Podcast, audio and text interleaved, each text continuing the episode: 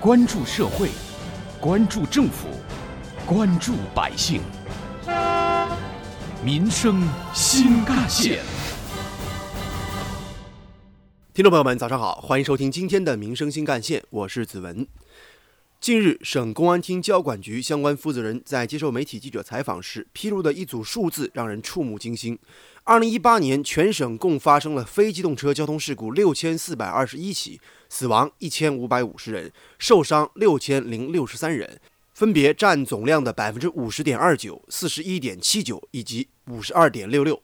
这当中，绝大部分都是电动自行车事故。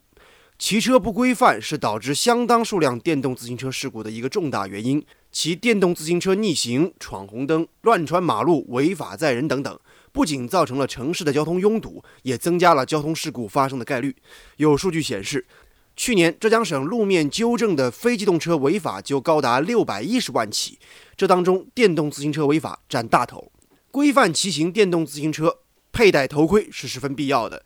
戴头盔能够保证骑行者面部和头部的安全，因为两轮电动车往往很不稳定，一旦发生轻微事故，人员会倒地，甚至可能发生被后方驶来的汽车刮擦碾压的风险。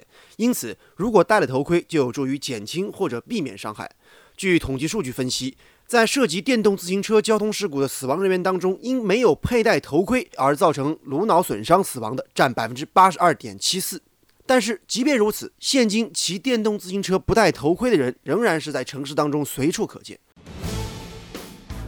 挖掘新闻真相，探究新闻本质，民生新干线。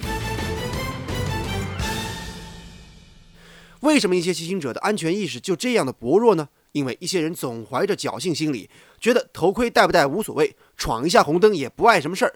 殊不知，增强安全骑行意识是在呵护个人生命的安全，受益者恰恰是骑行者本人。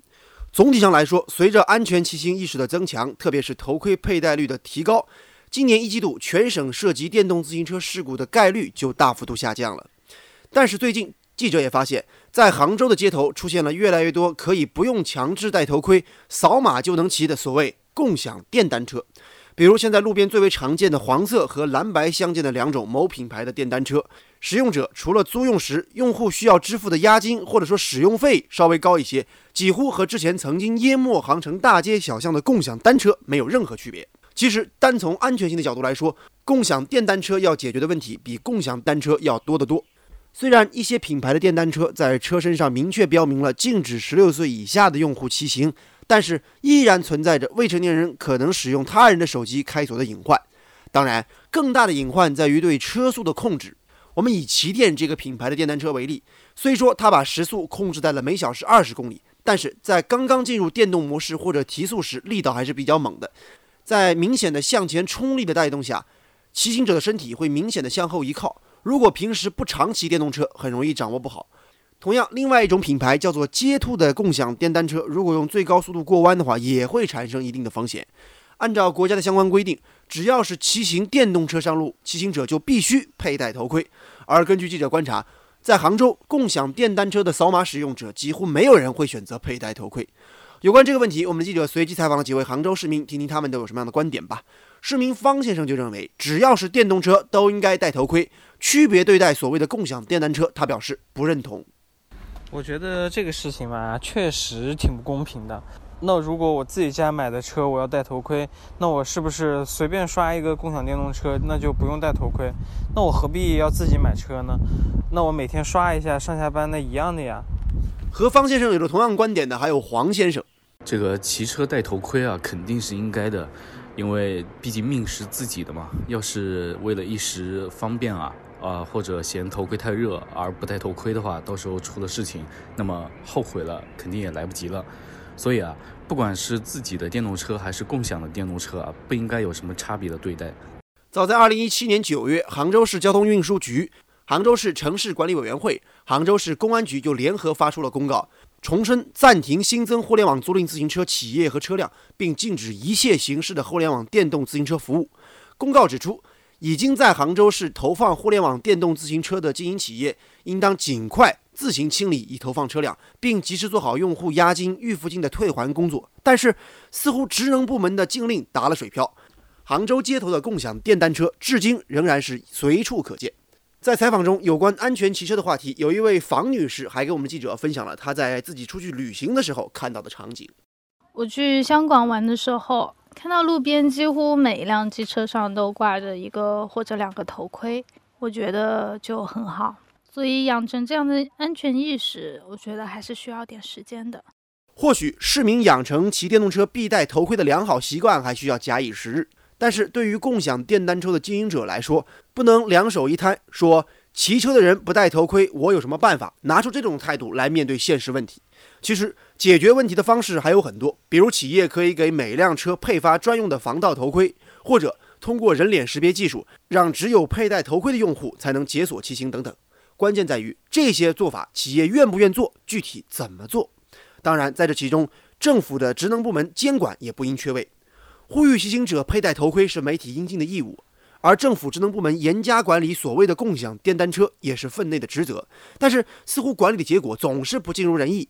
有关共享电单车应该怎么管，管理的难点在哪里？我们一起来听交通治理专家浙工大教授吴伟强老师的观点。在多方的共同努力下，经历了几年，共享单车给城市带来的混乱刚刚消退。有关部门就要删除《杭州互联网租赁自行车管理办法》中关于不鼓励共享电单车的条款。我记得当时参加评审的七个专家中，六名专家一致强烈反对，只有一个专家表示赞同。但是管理部门在这样的情况下依然执意而为，结果是在城西的西湖区、在余杭等地，类似共享单车的乱象也出现在了共享电单车上。大有快速蔓延并覆盖城市的态势。我们有些部门就是好了伤疤就忘了痛，他们每天干着同样的事情，却希望奇迹发生。我可以这样说：如果不及早规范，城市还会吃第二遍苦。新的电动自行车强制性规范出台以后，要求所有的骑行者必须戴头盔。共享电单车，不要以为自我命名了“共享”两个字。就意味着可以超越国家强制性规范之上，就可以不受任何约束。否则，共享单车的命运就是前车之鉴。不要以为共享就能解决所有的问题，不要以为共享可以创造什么历史。当代都市发展的最基本趋势，非常清楚地表明，过量的非机动车出行绝不符合交通出行结构的发展的基本趋势。也不符合城市的品质，尤其是电动自行车，它只不过是一个过渡性的产品。因此，管理部门必须控制数量、控制停放、控制安全、控制押金等等。简单的说，如果不加控制，类似于共享单车的乱象完全可能重演。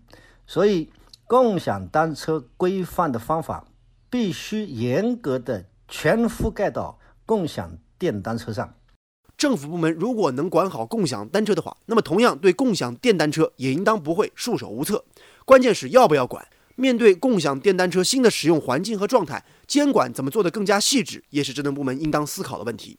而回到我们最开始关注的整治电动自行车违法乱象的问题上来看的话，其实有关部门一直在行动，可是管理难度也不小。